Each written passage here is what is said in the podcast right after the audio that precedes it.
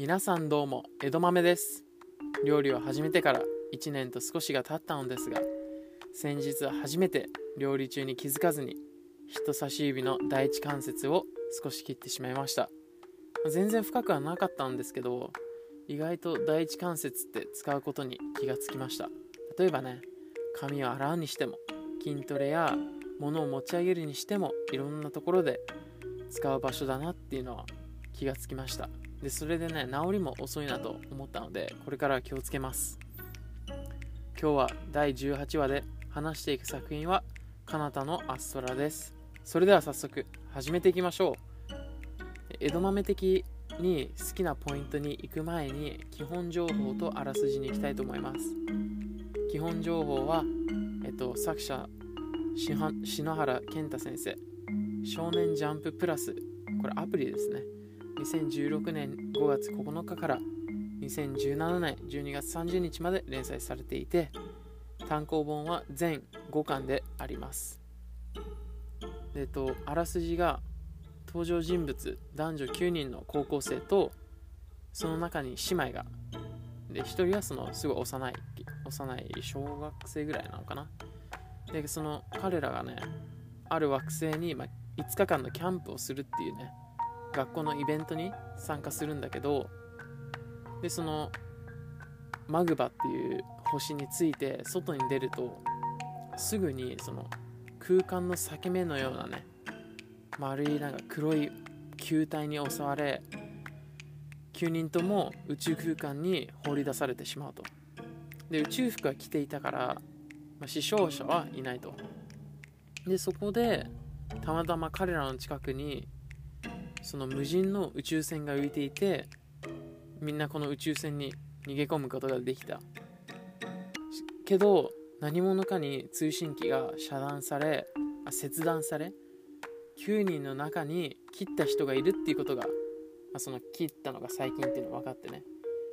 その発覚したことによって全員が疑心暗鬼になってしまうと、まあ、そんな状況下で9人が考えついたのは食料が取れそうな環境の星を点々と移動し自給しながら自分でねその食べ物とか作っていきながら補正あの母性自分の星に帰ることにしたと、まあ、そこからねいろんな物語だったり成長物語もあったりとか多くの物語があります。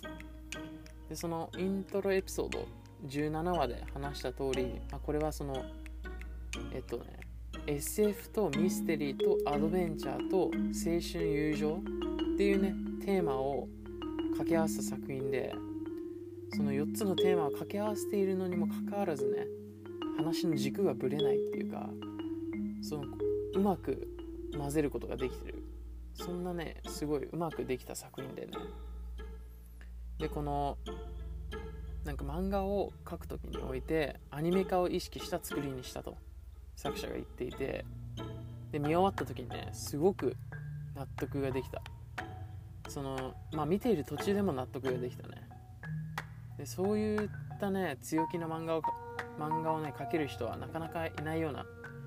気もする。やっぱり漫画でとりあえず成功させないとと思ってアニメ化までは意識できる人ってなかなかいないなって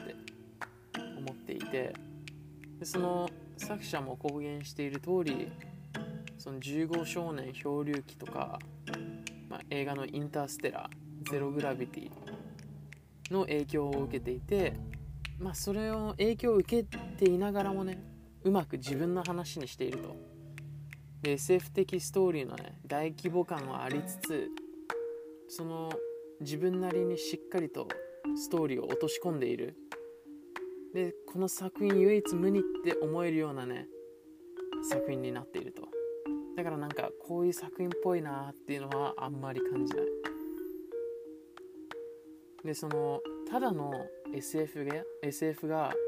ミステリー要素が入ることによって子供だけでなくね大人まで楽しめる作品となってそこの深いあの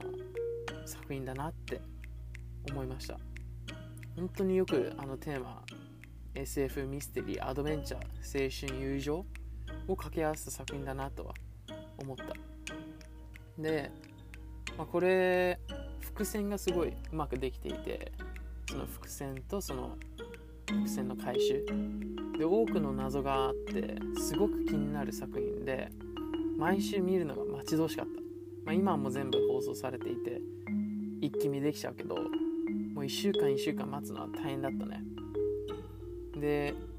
その例えばその伏線で分かった時に謎が解決した時にね予想しなかった展開で本当に驚いた。ネットの人たちもみんなびっくりしていてその反応見るのも楽しかったね毎週。であとね例えば1回ね一旦回収された伏線だとしてもそれが新たなね伏線となって、まあ、それ自体にも気づかない。こともあって、まあ、高度なレベルでストーリーを構成してっているっていうのもまた驚くポイントででそういうのってすごい複雑になりがちなんだけどストーリー自体がね、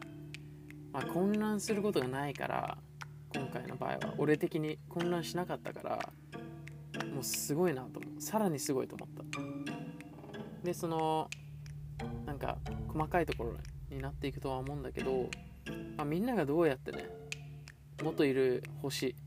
に戻るのかとか戻ってからどうなってしまうとかなんか全員無事に戻れるのかとかね誰が主客なのかとかここに書ききれないほどのね気になる要素がもういっぱいあると。でその9人全員がねやっぱり何かしらのストーリーがあってバックストーリーとかねあってまあ抱えてるものがねありそうな人たちが一つになって問題解決。さらには星に帰る目的のために努力する友情物語っていうのはまあ、ジャンプ特有のね良さがにじみ出ているのかなって思いました。でえっとこれはねその未知の惑星にどのような生物とか環境があるのかが楽しめるポイントの一つなのかなって。だからその未知だからこその試練があるはずでどのように乗り越え成長するのか見守ることも面白みにつながるのかなって思っています。でえっとネタバレになるからねこの絶対にストーリーのこととか詳しくは言えないんだけどまあその詳しく言えないからこそこうポッドキャスト的にはね江戸豆のポッドキャスト的にはちょっと焦ってると。みんなにとって満足感が少ない何て言うんだろう解説になってしまうのかなっていうのはあるのかなって思っています。みんなどうかな？でえっとまあこのミステリー好きな人はもちろんねその作品に対する作り込み度とかそのストーリー構成とかがそういうのを好きな人そういうところになんか重きを置いてる人は絶対にこの作品楽しめると思う。本当に驚かされることがすごい多くて。でそれでいてね SF で探検して。でその宇宙船で起きてることとか、まあ、そういうのもねみんないろんなやっぱ成長していろんなことも知っていく中でねその地球が地球っていうかその星来た星の人たちはどうなっているんだろうとかそういうのもいいタイミングでこうちょうどね欲しがっている時にやっぱり来るしたまにね驚くね。あこういうタイミングでこれが分かるのとかえこれ分かっちゃったらどうなんの？これからっていういうそういう要素もあってまあみんな楽しめるのかなって個人的には思っています。なのでこの作品おすすめなんで超ド級 SF ミステリー物語と江戸豆は総評全てをまとめます。最後まで聞いてくれてありがとうございます。どうだったかな？見たくなったかな？こんなね同級な SF 見てほしいです。まあそうなったら江戸豆としては嬉しいです。もしこのポッドキャストで取り上げてほしい作品や感想質問などあればぜひインスタやツイッターにコメントください。そこであの自分の今見ている今期見ているアニメの話とかも紹介しているので、まあ、リンクは番組概要欄にあります。それではまたね。バイバイ。